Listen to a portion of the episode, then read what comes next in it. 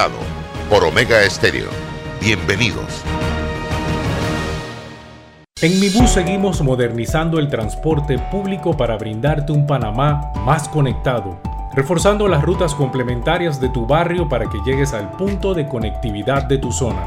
En el este, cuentas con la zona paga Metro Pedregal, en el norte con la zona paga Los Andes y en el centro con la zona paga 5 de Mayo, en donde tendrás rutas troncales y corredores de alta frecuencia y así puedes trasladarte de una forma más rápida y segura. Sigue avanzando en tu viaje realizando el transbordo gratuito y aprovecha todos los beneficios en tiempo y dinero. Y recuerda, no bajes la guardia contra la COVID-19. Al viajar con nosotros, usa tu mascarilla, pantalla facial y gel alcoholado. Mi bus, la gente que mueve a Panamá.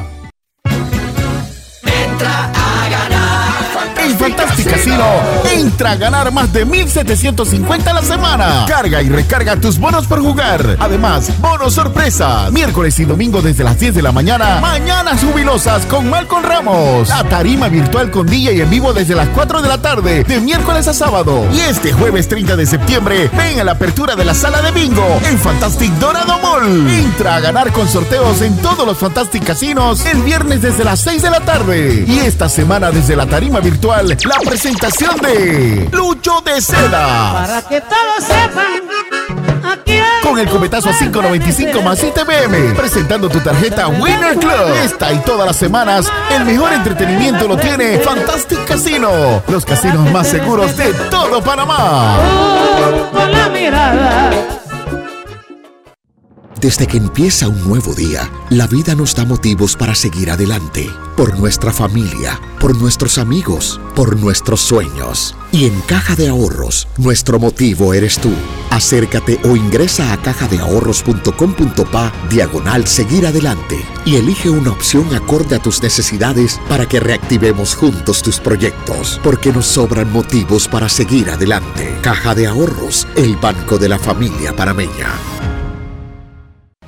Para develar lo que es cierto, hace falta hablar sin rodeos con Álvaro Alvarado. Buenos días Panamá, buenos días, gracias por su sintonía. A partir de este momento inicia Sin Rodeos a través de los 107.3, 107.5 de Omega Estéreo, en compañía de César Ruilova. A partir de este momento estaremos con ustedes. También vamos a tener la oportunidad eh, eh, de compartir con invitados eh, la Policía Nacional estará con nosotros en el día de hoy y también estaremos conversando con Nivia Roxana Castrellón sobre el tema de educación. Pero vamos a comenzar rapidito, César, porque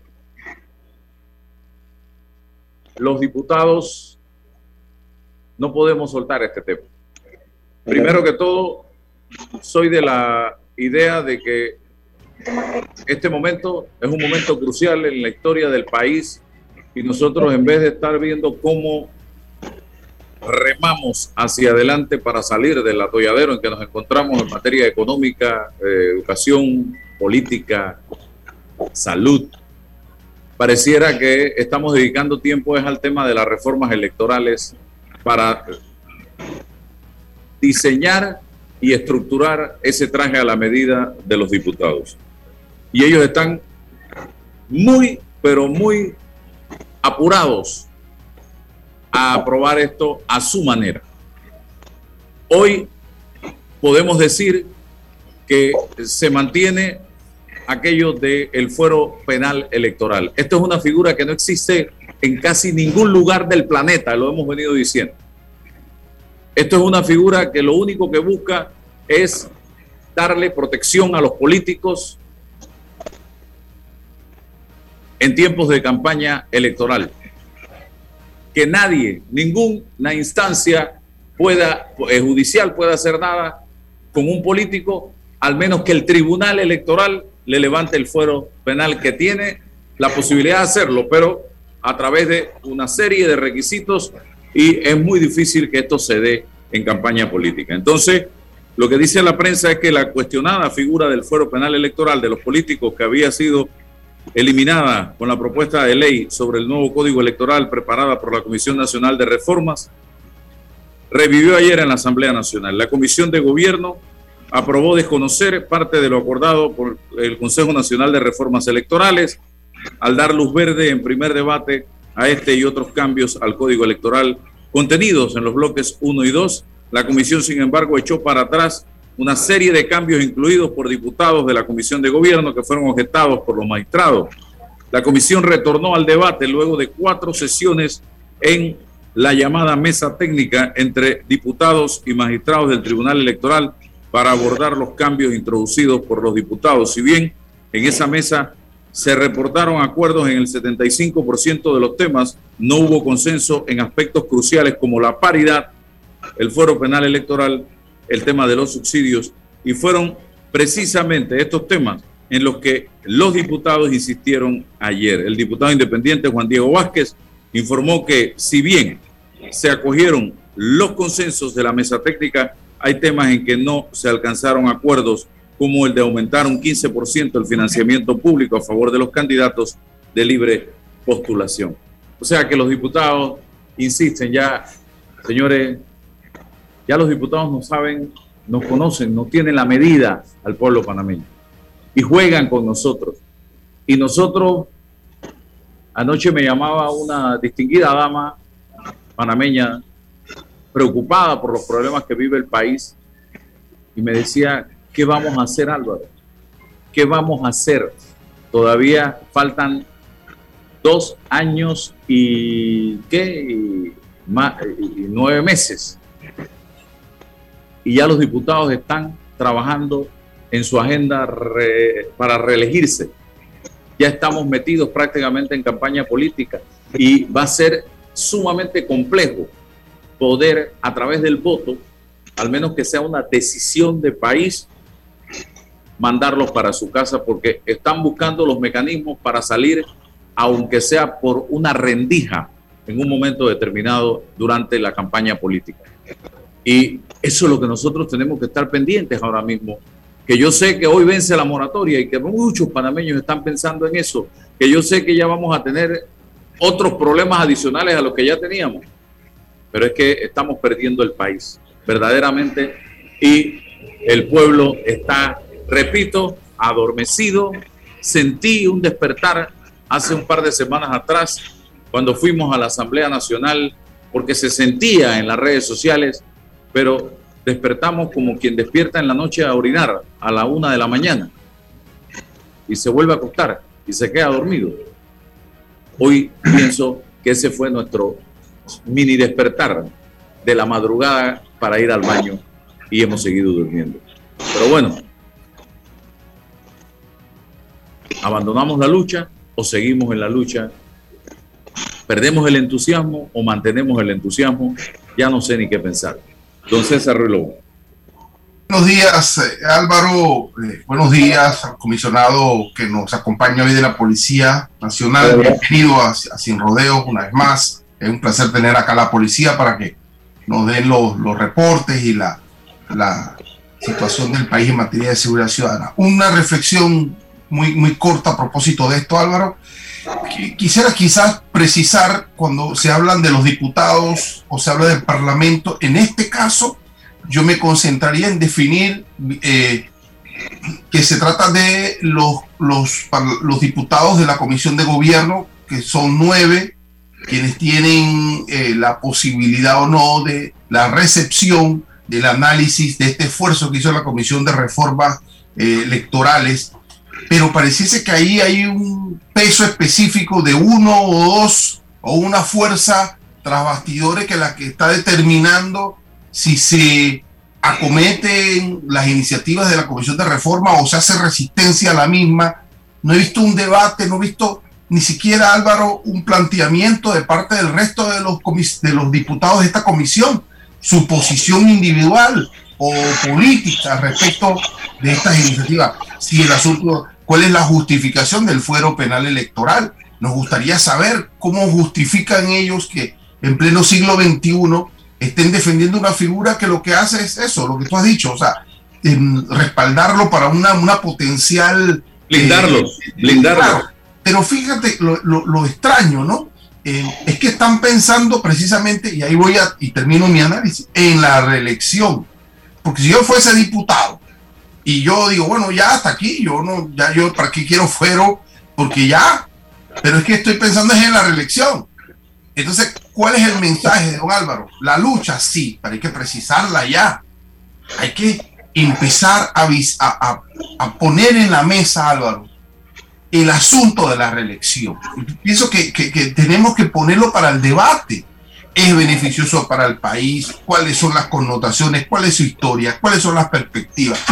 Eh, eh, eh, ¿Solo para diputados? ¿Solo para los gobiernos locales? ¿Cuántas veces, si, si queremos dar una, una segunda vuelta para esto? O sea, pero visibilizarlo. Ah, bueno, yo sé que es un asunto constitucional que requiere reformas constitucionales, pero ponerlo en el tapete porque me parece, me parece que es la causa fundamental de muchos de nuestros problemas del sistema político. Porque si, insisto, un diputado no estuviese pensando hoy en la reelección, por supuesto que no estuviese pensando en el fuero penal electoral porque no, no le es útil, no le sirve para nada. Entonces, miremos bien, Álvaro, esa posibilidad de, definir, de debatir y de dialogar sobre los problemas o las causas de estos problemas. Eh, insisto, fuero penal electoral, el asunto de los subsidios, el asunto de la paridad. Yo tengo una posición respecto al asunto de la paridad en materia política eh, que hay que debatir, pero bueno, eh, hay que esperar el resultado y lo que va a ocurrir en el segundo debate y en el tercer debate y lo que puede ocurrir respecto al veto, la sanción del presidente de la República de este paquete electoral. Hay mucho todavía de qué hablar al respecto de esto, aunque el tiempo se acaba en octubre para definir una nueva ley electoral. Bien, eh, eh, eh, voy ya con el subcomisionado.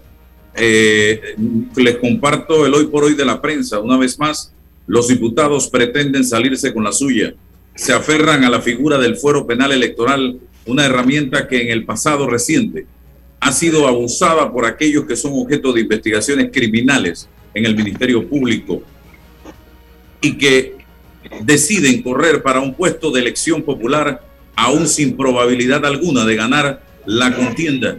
Pues bien, no solo insisten en mantener este privilegio para la clase política, sino que pretenden evitar sin aparente explicación que los magistrados del Tribunal Electoral sean quienes decidan sobre ese fuero en primera instancia y que en su lugar ahora lo haga una especie de juzgado electoral nombrado por la Fiscalía Electoral, una instancia que ha sido hasta encubridora de delitos electorales y que ha sido siempre una instancia totalmente plegada a los partidos políticos en gobierno. Los diputados evidentemente quieren mantenerse o mantener el status quo y esto es sencillamente intolerable. Ningún candidato a elección popular debe estar por encima del ciudadano común y mucho menos contar con leyes que los protejan, como ahora lo pretenden estos diputados. Pregunta, hoy por hoy, ¿hasta cuándo los políticos seguirán creándose privilegios para protegerse de la ley?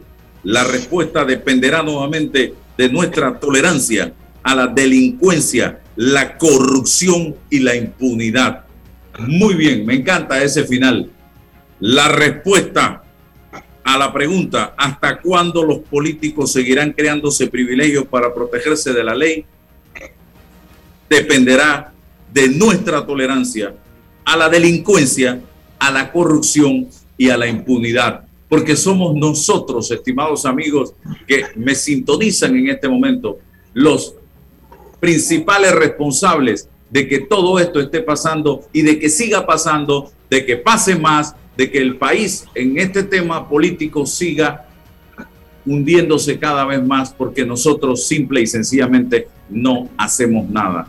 Hay una bancada mayoritaria en la Asamblea integrada por políticos del PRD y políticos de cambio democrático y políticos del Molirena que tienen una hoja de ruta, una agenda en este momento y el propósito es tratar a como dé lugar de mantenerse en el poder por cinco años más. Y ya están tejiendo cada uno de esos objetivos para lograr precisamente esos propósitos. Y nosotros, repito, seguimos tolerando cada uno de esos pasos que ellos están dando. Y bueno, bien por ellos, mal por nosotros que después, el 5 de mayo, usted los verá, y el 6, y el 7 y el 8, quejándonos porque salieron nuevamente los mismos y porque tenían fuero electoral y porque tenían cociente y porque tenían residuos, porque tenían medio cociente, pero cuando tuvimos que hacer algo, no hicimos absolutamente nada porque estábamos pendientes de que, oye, ya abrieron, quitaron el toque de queda, así que ya tenemos una apertura para ir de fiesta e ir a disfrutar. Vamos con otros temas, seguiremos con esto más adelante. Ojalá el pueblo algún día reaccione y no despierte solamente para ir al baño. Bien, aquí está eh, el subcomisionado de la Policía Nacional, eh, Elmer, oye, aquí tengo caballero de la jefe, jefe de la zona policial de San Francisco. Estamos ya en la puerta de lo que va a ser el Black Friday. Hablemos de los operativos policiales en momentos difíciles que vive el país. Bienvenido, subcomisionado. Eh, muy buenos días, señor Álvaro. Buenos días, señor César. Y buenos días, señor Roberto. Y buenos días a la teleaudiencia.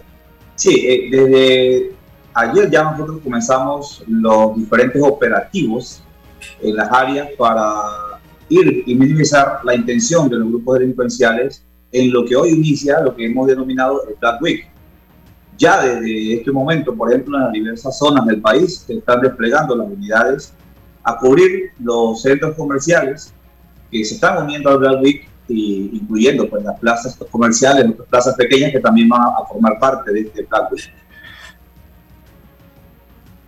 Ok, eh, San Francisco ha sido un área que ha estado en las portadas de los medios en las últimas semanas producto de incidentes que se han registrado. ¿Cómo está la situación en este momento? Bien, nosotros hemos desplegado, de acuerdo a las incidencias directivas que, tenemos conocimiento, nosotros estamos entonces desplegando las unidades para cubrir esas áreas, sobre todo las áreas en donde las personas van a, comer, a cenar, a almorzar. Nosotros estamos desplegando nuestras unidades, estamos haciendo operativos. Los, eh, digamos que los esfuerzos se han concentrado en mantener la tranquilidad de las personas dos objetivos fundamentales que tenemos nosotros son la reducción de la criminalidad y lógicamente la coproducción de seguridad con los ciudadanos, con nuestros vecinos, eh, en esta área, pues, por ejemplo, lo que es el área de, San Francisco. Bien, ¿cuándo arranca esta actividad, eh, señor subcomisionado?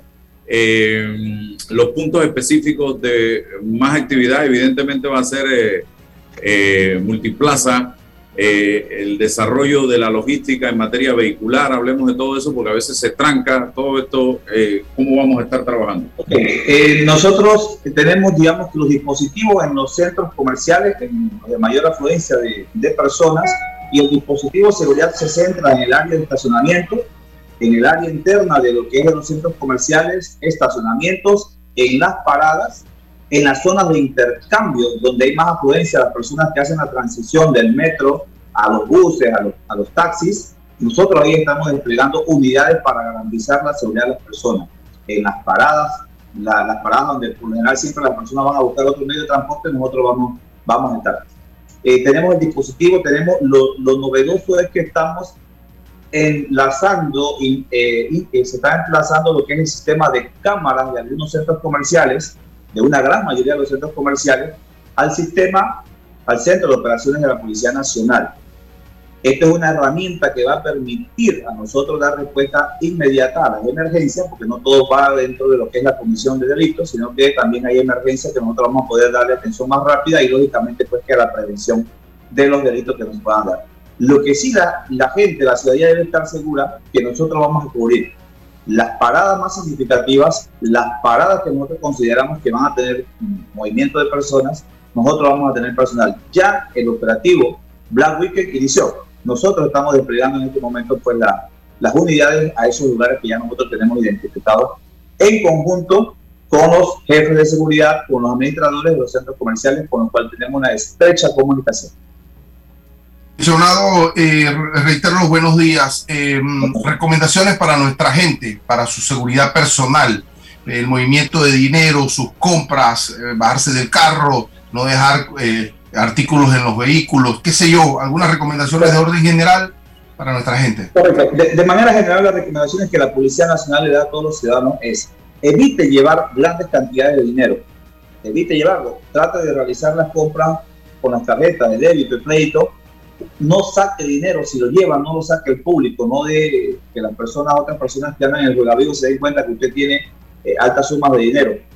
Lógicamente, no lleve prendas, no lleve joyas, no lleve artículos que sean atractivos para los delincuentes, no deje objetos de valor o así sea un maletín vacío que usted deje en su vehículo, se convierte en atención para el delincuente en ocasionarle un daño a su vehículo tal vez usted no tenía nada, pero por ser un maletín, el delincuente piensa que hay algo. Entonces trate de dejar, de, no dejar esos artículos en, en, sus autos. Eh, también es importante y un mensaje es que si por ejemplo usted va a realizar las compras, no lleve a los menores, algo que usted les quiera llevar, que se partan un rato, tengan un entretenimiento, algo ya bien programado. Pero si solamente va a hacer compras, deje los menores en casa. Es mucho mejor, es un medida hasta de bioseguridad, ¿no? Para evitar el tipo, algún tipo de, de contagio también otro, otro, otro problema, otra, el, tema de las compras online. Tengan mucho cuidado. Eh, si usted va a realizar una compra online, asegúrese de que sean personas eh, con credibilidad eh, en sitios seguros. Hay algunos casos que nos están citando a X sectores de la ciudad que son peligrosos. Entonces, evalúe usted sus medidas de, de, de seguridad. Y también eh, una recomendación bastante es eh, que quedamos, que queremos que las personas estén conscientes que al abordar el transporte público tengan cuidado, no se aglomeren. Usted ve que el bus se para y todo el mundo corre, que quieren entrar a, la vez casi todos. Tengan paciencia, hagan de manera ordenada, agarre usted su cartera al frente, su celular. Me ha tocado ver que las personas se meten los celulares atrás en el bolsillo. Eso es darle la oportunidad al delincuente, al carterista, se lo lleve. Entonces, el primer anillo, como siempre, eh, de seguridad, como siempre decimos, es uno. Eh, básicamente son las recomendaciones de seguridad. Y si usted observa, observa, avisa a la policía. En todos los centros comerciales van a estar policías. de una vez ubique, cuando usted llega al centro comercial, ubique dónde van a estar los policías. Y usted sabe que si conoce o tiene sospecha o le pasó algo, vaya a donde ese policía que tiene las indicaciones de apoyarle y lógicamente que nos va a avisar a los que estamos de supervisores para atenderla inmediatamente. Esto es a nivel nacional. Eh, su comisionado, los aspectos o los puntos más vulnerables del, del, ciudadano a pie, evidentemente siempre decimos que si nosotros los hurtos se cometen muchas veces porque nosotros damos la primera oportunidad, evidentemente. Esto, el celular ha venido a, ser una herramienta o un objeto de distracción. Eh, muchas veces usted ve a la gente caminando como zombies por la calle, chateando, ni miran para adelante con la cartera, eh, entre el metro, entre la gente en los buses, entre, chateando, pero van distraídos. Esto ha sido, eh, esto ha complicado la situación de seguridad de la población y después te dicen, ah, me robaron, no te robaron. Tú estabas descuidado, diste la oportunidad. Aquí hace unos días, eh, en el estacionamiento donde yo tengo el restaurante, llegó un muchacho eh, desesperado, eh, me robaron, me robaron. Digo, espérate, espérate, ¿qué te pasó? ¿Te apuntaron con una pistola, con un, pusieron un cuchillo para robarte? No, lo que cuéntame es que dejé el celular allí me fui y cuando regresé ya no estaba. Digo, entonces no te robaron. Entonces tú dejaste el celular allí, alguien vio el celular, lo agarró y se lo llevó. Entonces no es un asunto, muchas veces eh, es un tema de descuido de nosotros eh, que andamos o salimos a la calle y andamos a veces en Bosnia rumbo a Herzegovina.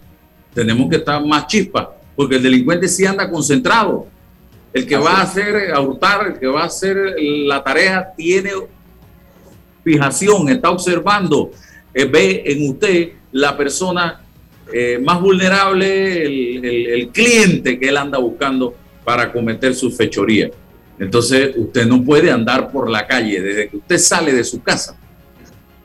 Usted tiene que andar ojo al Cristo. Y decía Pedrito Altamiranda, y lo digo y lo repito y lo vuelvo y lo digo, en la huevazón está el peligro.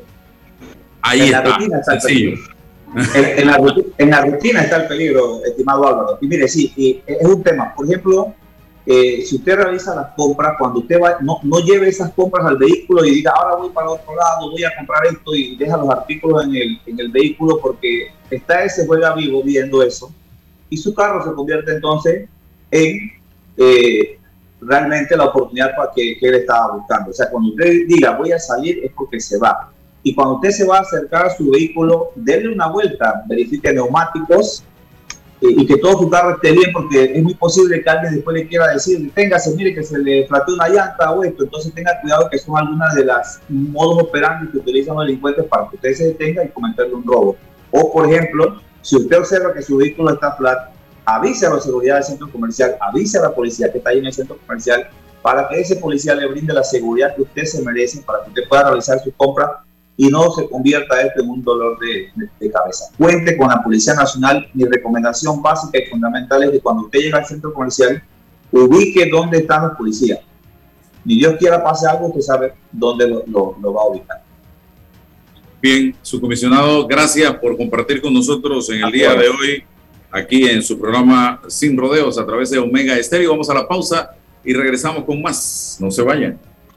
En Caja de Ahorros tenemos préstamos personales para la doctora, para el de la empresa privada, para la profe, para el jubilado, para el funcionario, para el policía, para todos. Solicita el tuyo y con el desembolso participas para ganar un año de tu nuevo préstamo gratis. Caja de Ahorros, el banco de la familia parameña. Aprobado por la JCJ mediante resolución número MEF RES 2021-1649 del 4 de agosto de 2021. Promoción válida del 15 de agosto al 31 de octubre de 2021. Ver términos y condiciones en www.cajadeahorros.com.pa.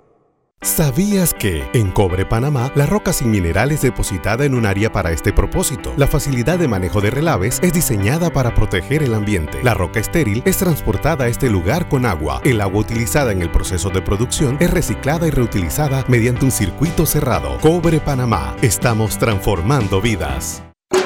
Entra a Fantastic Casino que tiene para ti los económicos. El domingo, sancocho más pinta o soda. Lunes, dos chorizos parrilleros más pinta o soda. Y el miércoles, un cuarto de pollo asado más pinta o soda. A tan solo 2.99 más ITVM cada combo. No esperes más. Ven ya a Fantastic Casino por los económicos. Promoción solo con pintas nacionales. No disponible en Fantastic Casino 12 de octubre. Colón Calle 13, La Cadima, El Fuerte, 5 de mayo, Casa Miller y La Terminal. Déjate llevar por la frescura del pollo melo. Panameño como tú.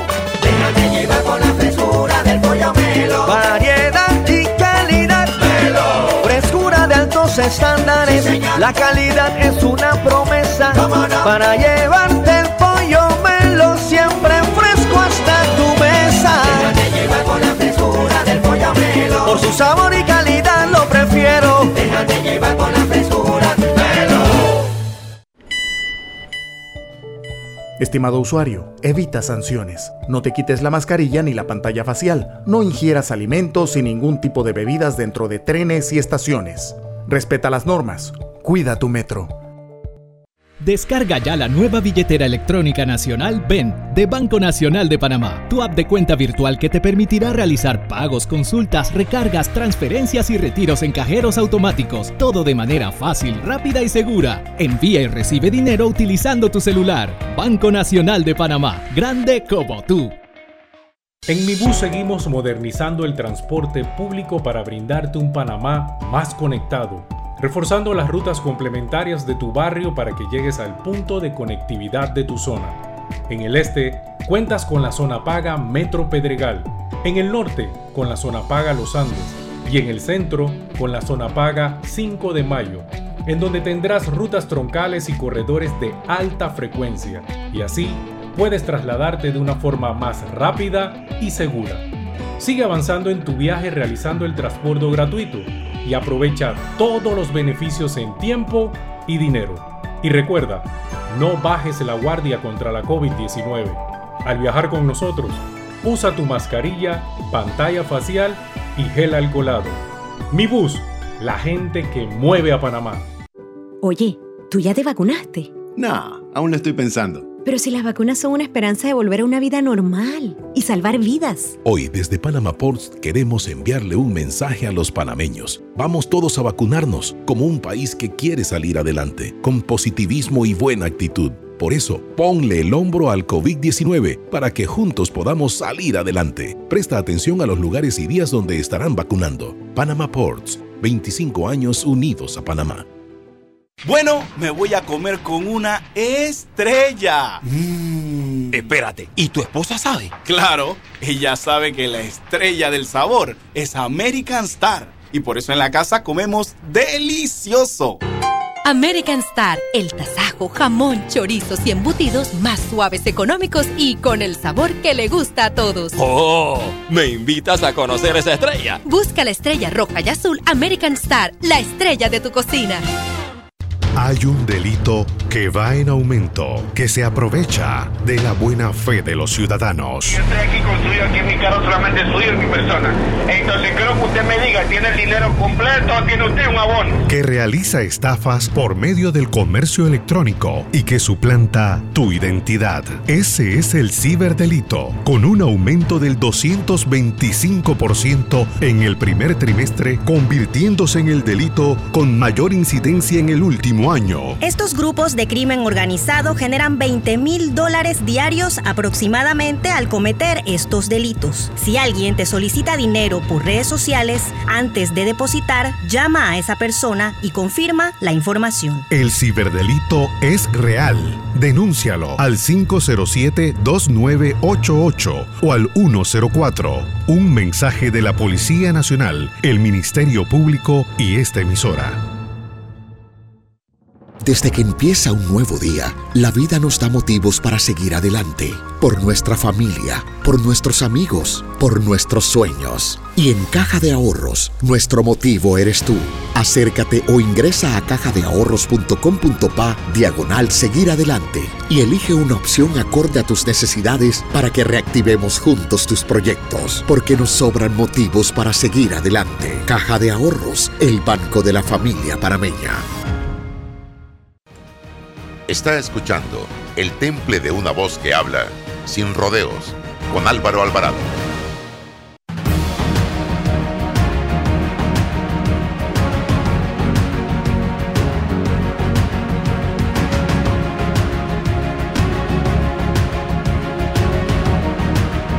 Totalmente.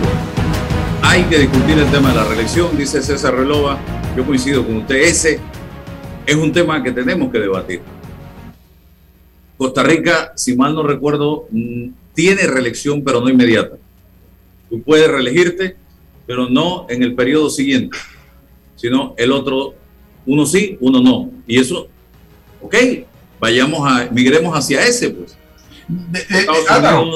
Miremos, miremos, miremos primero la- la- lo que ocurre en el Parlamento. Miremos, ¿no? ¿Qué ocurre? Hay gente de 35 años, de 20, de 15. Hay gente que está ahí, eh, bueno, no soy yo, es mi esposo el suplente. Bueno, ahí hay de todo, ¿no? Eh, estuvo el, el- el este, estaba el hijo. eh, eh, bu- bueno, miremos qué tenemos y, y entonces en el debate sobre el asunto de la reelección definamos si per- se permite un- uno siguiente posible o ninguno, si se permite también que los nexos familiares también tengan algún peso específico allí, porque pu- puedo ser yo este, pero entonces viene mi, mi- mi familiar, no en el otro y no pasa absolutamente nada.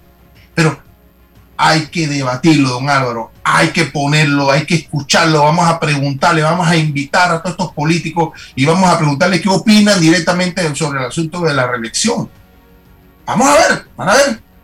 Igual veía hace unos días una un fake news que no está tirado de los cabellos, donde hablaba de que en Dinamarca aquellas personas que reciben ayuda social no pueden ejercer el derecho al voto. Yo después busqué y era falso. pero yo, yo, yo, yo pondría que aquellas personas que reciben ayuda, bolsas en el proceso electoral de parte de los diputados no tengan derecho a votar. Tan sencillo como eso. Vamos, vamos a ponernos difíciles. Vamos a poner las cosas duras, hermano. Si nosotros no empezamos a poner orden en este país, esto se nos está escapando de las manos. Este es un país donde hoy día hay trazos de anarquía en algunas áreas o de desorden o de que aquí no manda nadie, de que aquí cada quien hace lo que le da la gana. Cuando tú, cuando tú hablas de, ese, de ese tipo de, iniciativas, pienso, Álvaro, en, en, toda esta historia de la democracia, que uno de los, de los puntos fundamentales en el desarrollo de la democracia era el sufragio universal. Mira que antes no podían votar las mujeres, no podían votar los que no tenían algún tipo de patrimonio. Entonces, la lucha inicial, ¿cuál fue? El sufragio universal. Todos los seres humanos podían votar. pero ¿en qué se ha convertido todo esto? Bueno, en régimen, en partidos de masa, eh, los llamados partidos carteles, o lo que le llaman que reciben todo, vengan todos para acá, que nosotros tenemos la solución de todos sus problemas. Eso ha degenerado el asunto de la conquista, la buena conquista del voto, del voto universal. Bueno, yo pienso que, yo de verdad que no, no, no, no me iría por ahí, sino, insisto, mantener el voto universal como está e ir conversando con la gente. Bien lo que dice, voy a sacar mi libro y voy a decir, el, el 30 de septiembre del 2021, en la comisión de gobierno se encontraban los siguientes diputados y la, y la postura de esos diputados en mayoría fue avalar alta el fuero penal electoral. Y le vamos recordando como una bitácora al país lo que están haciendo estas personas. Cuando llegamos al, al, pleno, entonces tales y tales diputados y tal. Y así sucesivamente con el Ejecutivo, con las autoridades locales. Bueno, el alcalde de, de, Colón nos dijo que bueno, que ellos debemos agradecerle porque ahora ellos han presentado una iniciativa para eliminar la licencia con sueldo. Pues bueno, muy bien, les agradecemos, ¿no? Ahora, ¿para cuándo? ¿Cuándo que se va a materializar? Y en manos de quién está esa iniciativa en el Parlamento para que se materialice cuanto antes. Y entonces poder agradecerle a los diputados y a los alcaldes y a los representantes que nos van a regalar este, eh, eh, que van a eliminar la licencia con sueldo como un regalo de Navidad para el país. Bueno, pero, y lo último, Álvaro, esperar que la gente se sensibilice y tome conciencia de esto, porque la gente le va de un bledo eh, esto que ocurre y está esperando la bolsa, el sí, aunque le pongamos de frente y en la cara la bitácora de la ejecutoría de sus autoridades políticas y de sus líderes políticos. A la gente no le interesa absolutamente nada, ni con nadie, sobre esto que hoy denunciamos y con lo que pretendemos mantener en, la, en vigencia en el proceso político que se nos avecina. ojalá, Álvaro, que exista sensibilidad de alguna forma. Ojalá es preocupante. Y te lo digo con franqueza, yo vengo martillando sobre este tema desde hace más de 30 años, tratando de, desde la trinchera donde estoy y donde he estado, de generar reacción en la población, como aquel que agarra a un individuo que está en crisis y lo estremece, lo remece para ver si reacciona bueno, eso hemos estado nosotros haciendo día a día durante más de 30 años que llevamos de ejercicio periodístico. Y a veces siento que estamos arando en el mar porque no veo resultados en la población panameña. No veo motivación en la población panameña para oye, seguir adelante en esta eh, lucha que llevamos. Hoy, más que nunca, hoy más que nunca, el pueblo panameño tiene que reaccionar porque tenemos una asamblea más peligrosa aún que las que hemos tenido en el pasado. ¿Y por qué lo digo? Porque esta asamblea de hoy ha logrado probar que ellos pueden gobernar desde las 5 de mayo, don César Reloj. Se han atrevido a hacer lo que otras no han hecho.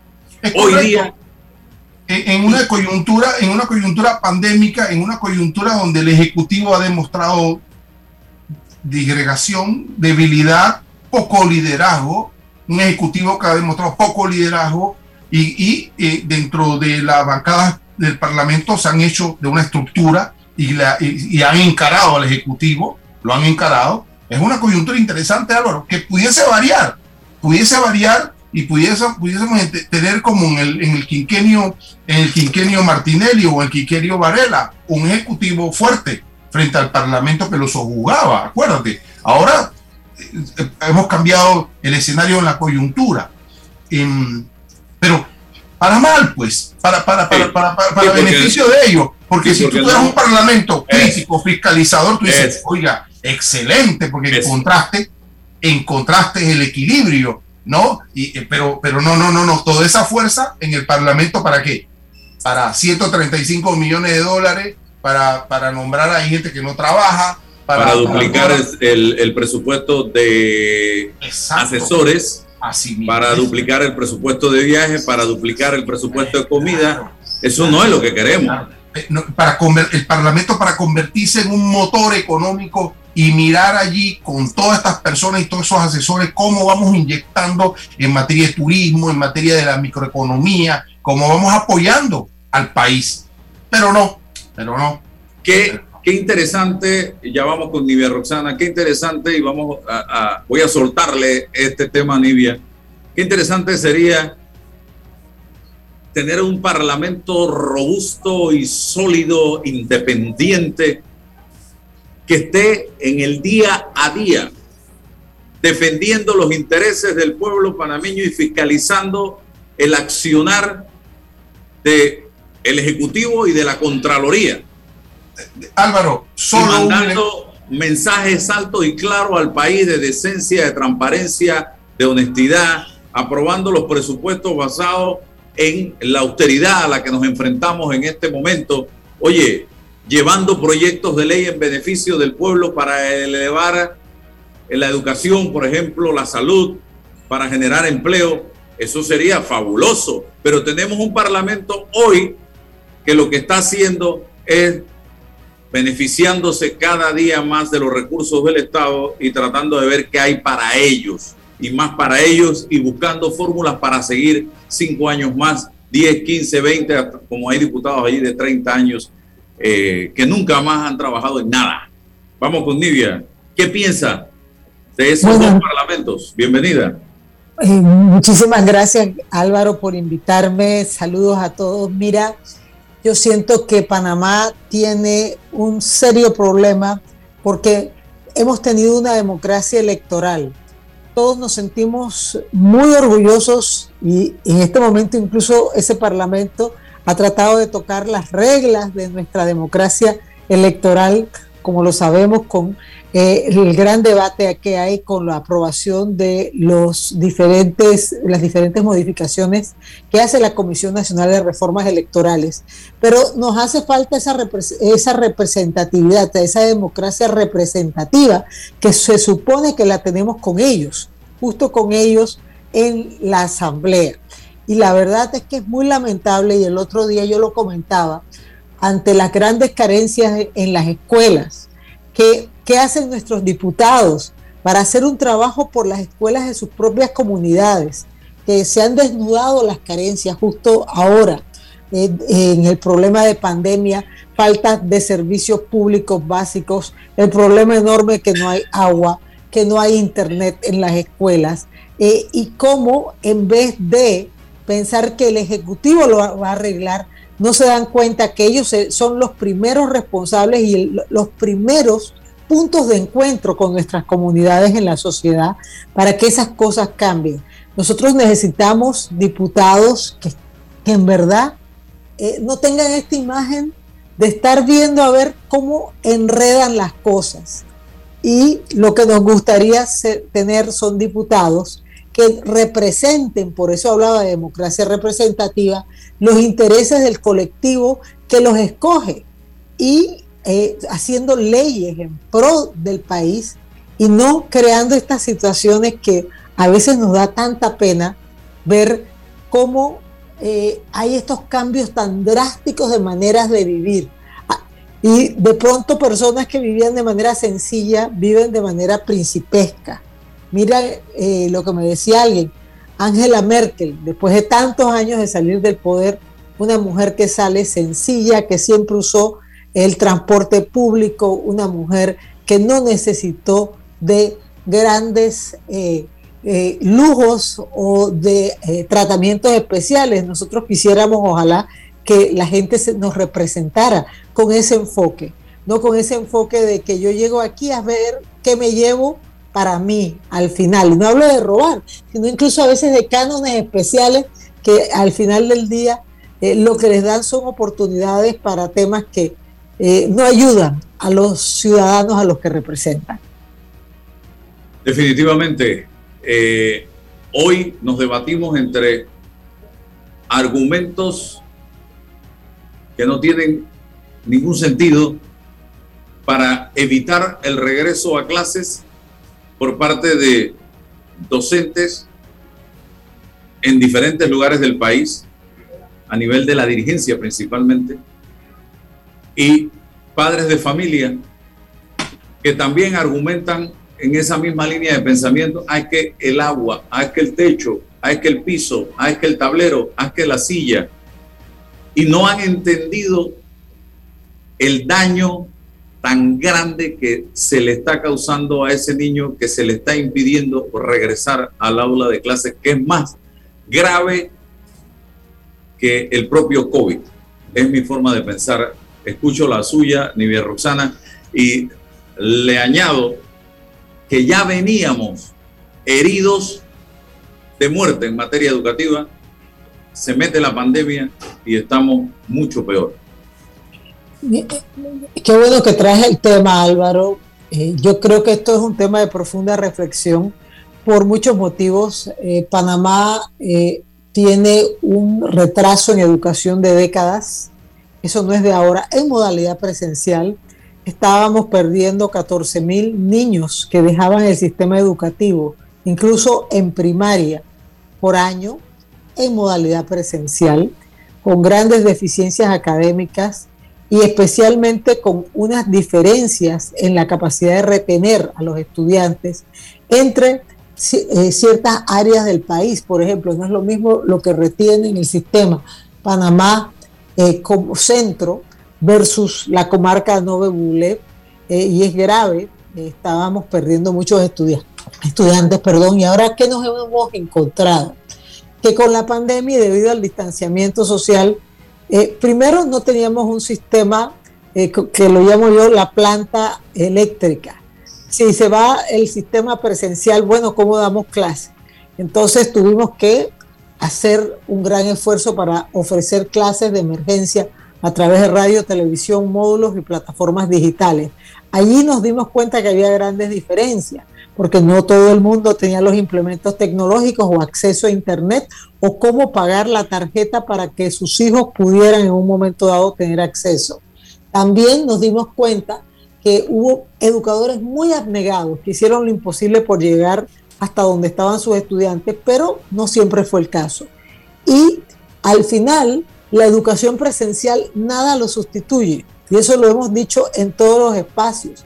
La educación presencial es, imperativa porque justo la persona está haciendo sus redes e interconexiones neuronales que requieren a ciertas edades tener presencia física de otras personas, tener la capacidad de la autorregulación, de la socialización, del apego, del reconocimiento, de poder trabajar en eh, una situación en donde haya otras personas. Además, la escuela es casi como eh, un centro de, llamémoslo de inspección. ¿En qué sentido? Si el niño está creciendo, la parte de la nutrición, sus vacunas, peso y talla, si de pronto está siendo maltratado, si ha habido abuso, todo eso la escuela ayuda a hacer. Y eso en modalidad presencial. Entonces, ¿qué, ha estado ocurriendo? Que lamentablemente eh, se ha hecho mucho más difícil volver a las clases presenciales y por eso en su momento, y hablo de eh, abril de 2020, el, COPEME eh, eh, hace unos protocolos especiales, uno para el retorno seguro a clase semipresencial, que es el de bioseguridad, desde entonces para las condiciones mínimas en las escuelas, cómo dar clases a través de radio, televisión, también lo hicimos. Y también se habló de las, eh, eh, el uso de herramientas como las plataformas tecnológicas. Y, y, hasta hay una propuesta de política de educación a distancia, porque independientemente de volver al aula de clases, hay niños que caminan cinco horas y se enfrentan a cruzar ríos y, y áreas que son peligrosas y probablemente nosotros no vamos a volver a esa escuela que conocíamos antes. Pero lo que yo sí quiero hacer un llamado y tiene que ver con lo tuyo. Los adultos no podemos coartar el derecho a la educación que es del niño, obviamente con un balance con la salud, pero eh, este, eh, definitivamente nuestros niños y jóvenes requieren volver a las escuelas.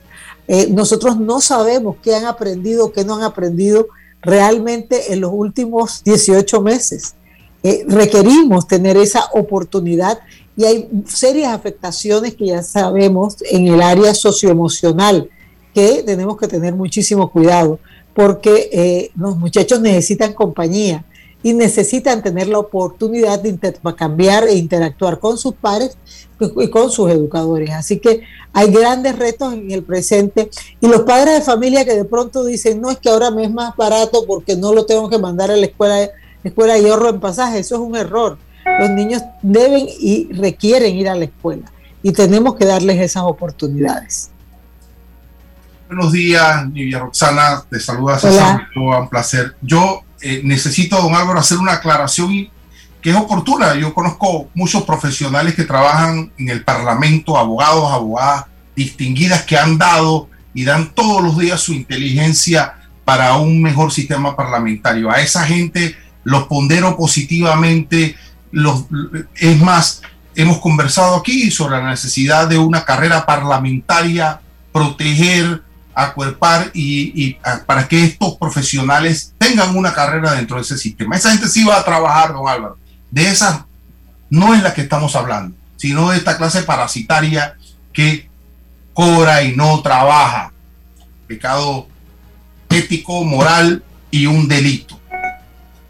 Livia, yo he conversado con Álvaro y yo de verdad que, hombre, somos consecuencia de un sistema educativo de maestros, de profesores consagrados, pero a mí sí me preocupa la dirigencia política. O sea, esta dirigencia política que, que la opción es ir a la corte a presentar un amparo para alargar todo este debate y no dar, no, no, no dar clases. Porque, entonces yo digo, qué bien, qué inteligente qué bien lo hicieron, ¿ya? Porque la Corte se va a pronunciar ahora en enero sobre el amparo y ya nada que hacer. Eh, y, hacia dónde vamos con esto? Pues somos presa desde mi, y lo digo con responsabilidad, desde mi posición, de una clase dirigente de educación retardataria, sectaria, eh, no le interesa con, con la juventud de este país, no le interesa con la patria. Bueno, yo les puedo decir una cosa, a mí me da la impresión que nosotros tenemos como sociedad que ser más exigentes. Por demasiado tiempo eh, el debate sobre educación fue un debate muy retrasado en ese tiempo que la sociedad no lo tenía. Por dicha, ahora que ha habido todo el cambio, debido precisamente a la pandemia, que nos dimos cuenta de la gran situación de precariedad que hay en la educación, hay una sociedad mucho más despierta. Mi posición en ese sentido es que nosotros vamos a tener que exigir calidad siempre. Y la calidad tiene que implicar tanto en clases presenciales, semipresenciales o a distancia.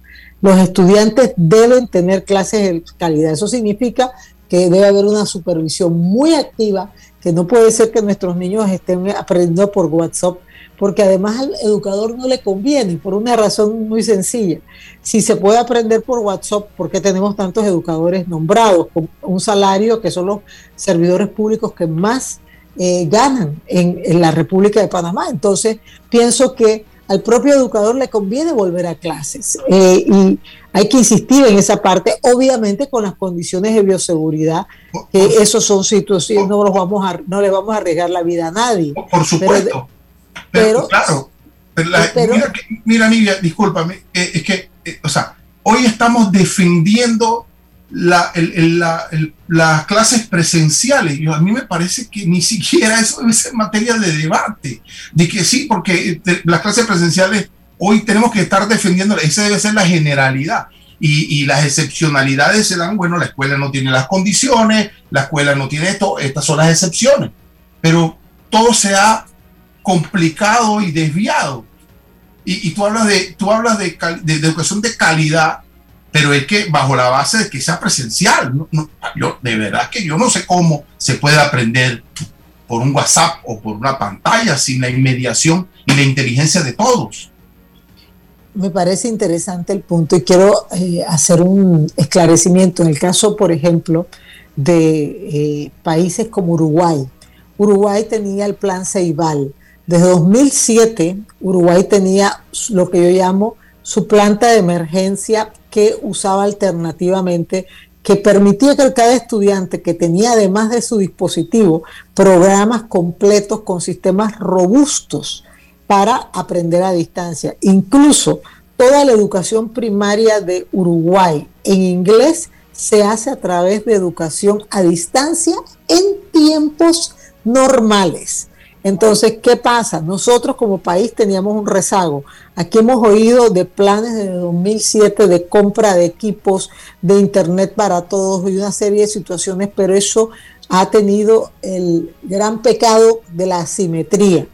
Por ejemplo, en las escuelas, en las áreas rurales, en las comarcas, solo el 13% de las escuelas antes de iniciar la pandemia tenían acceso a Internet no nos vayamos eh, tan lejos. Colón, solo la mitad de las escuelas en Colón tenían acceso a Internet. Entonces, ¿qué pasa? Nosotros estamos pagando los pecados de una, gran cantidad de años en donde no hemos sido eh, responsables y no hemos mirado a las escuelas, y hablo como sociedad, porque de pronto nos interesaba más otro tipo de, eh, de pronto de modernidades que al final no beneficia a, nuestros niños, niñas y jóvenes. Y definitivamente, lo cuento como ejemplo, yo he estado en pandemia y he, logrado eh, tener oportunidades de aprendizaje, porque cuando hay plataformas robustas, tú puedes acceder a educación de calidad a través de plataformas robustas, pero nosotros no teníamos eso. Y además eso cuenta de cuatro elementos, una buena educación a distancia. Primero, tener las, lo que yo llamo la, la gran autopista, que es el acceso a Internet. Dos, tienes que tener programas robustos que promuevan el aprendizaje. Eso es bien importante que, lo hagan. Tres, eh, es muy relevante también que se haga todo lo necesario para que eh, en efecto los educadores sepan cómo convertirse en líderes pedagógicos a distancia, porque eso tiene metodologías diferentes. Y cuatro, tenemos que cerciorarnos que hay aprendizaje significativo, que en este momento lo más probable es que el Ministerio de Educación esté haciendo eh, pruebas diagnósticas para ver dónde están las lagunas, porque a mí en lo personal me preocupa mucho los niños más pequeños, por sus conexiones neuronales que necesitan la presencia física, estamos hablando de educación eh, temprana, 0-3 años, eh, parvulario y hasta la primera poda sináptica, la segunda, eh, perdón, a los 8 años, que eso implica que todos los estímulos que no les demos hasta esa edad probablemente vayan a determinar hasta qué nivel de capacidades van a tener. Incluso la parte de la nutrición y por supuesto las grandes falencias que estamos teniendo en formación que van a afectar a los muchachos que van del el trayecto de primaria al trayecto de premedia e incluso los estudios que puede significar eh, el abandono escolar por un lado y quienes van a ir a una universidad que han estado casi dos años en eh, modalidad eh, a distancia, que eso es bien delicado. Se nos acabó el tiempo y esto es el aperitivo porque tenemos que seguir esta es la entrada, mejor dicho, porque tenemos que seguir en otra oportunidad, Nivia Roxana, Eh, y yo, para concluir, te doy 30 segundos con una preocupación que ya la planteé y la vuelvo a plantear. Yo creo que el padre de familia tiene que jugar un papel importante en esta dura batalla. Debe ser más ambicioso en materia educativa. No conformarse con lo que en este momento tiene y con lo que en este momento está recibiendo su hijo. Tenemos que luchar para que se duplique esa educación en materia de calidad que está recibiendo su hijo en este momento. No sea conformista en materia educativa. Trate de que su hijo sea cada vez mejor y de que cada día reciba más, porque tú le preguntas al papá hoy día, muchas áreas de este país, ¿qué tal la educación que recibe? yo, buena, está bien, conformista. Y en educación no podemos ser conformistas, Nivel Roxana. No, yo creo todo lo contrario, que tenemos que ser ambiciosos. ¿Por qué no un niño que salga de un sitio de difícil acceso no puede ser el próximo científico, el, próximo gran panameño? ¿Por qué no darle la oportunidad? Y quiero decir algo, los padres de familia en ese sentido debemos salir, y, me incluyo, todos de nuestra zona de confort, entender que nosotros ya tuvimos las oportunidades, pero que nuestros hijos van a necesitar una educación mucho más robusta en un entorno de una cuarta revolución industrial, en donde se va a requerir el uso de tecnologías, en donde los trabajos tradicionales no van a existir, donde la flexibilidad en el cambio en el mundo implica flexibilidad en el ser humano, y nosotros no podemos ser eh, poco responsables e indiferentes a esa realidad que va a implicar que van a tener un mundo mucho más desafiante y que tenemos que darles las herramientas. Y también que eh, a mí me, me, preocupa algo, Álvaro, y lo he escuchado mucho. No es que para mí es más fácil porque ya yo no pago busito. Eso no puede ser. Yo creo que es muy importante que el niño vaya a la escuela. Los muchachos tienen que estar en la escuela porque eso los va a ayudar hacer todo aquello que tienen a su edad que cumplir. Son etapas del desarrollo cognitivo, físico, emocional, mental y social de los muchachos. Entonces, démosle la oportunidad, miremos a las escuelas y no seamos conformistas. Yo me quedo al revés con las palabras de Álvaro.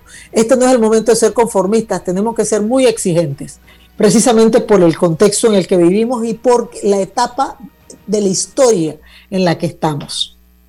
Gracias, Nive Roxana, César, gracias y a todos los que nos han sintonizado. Saludos.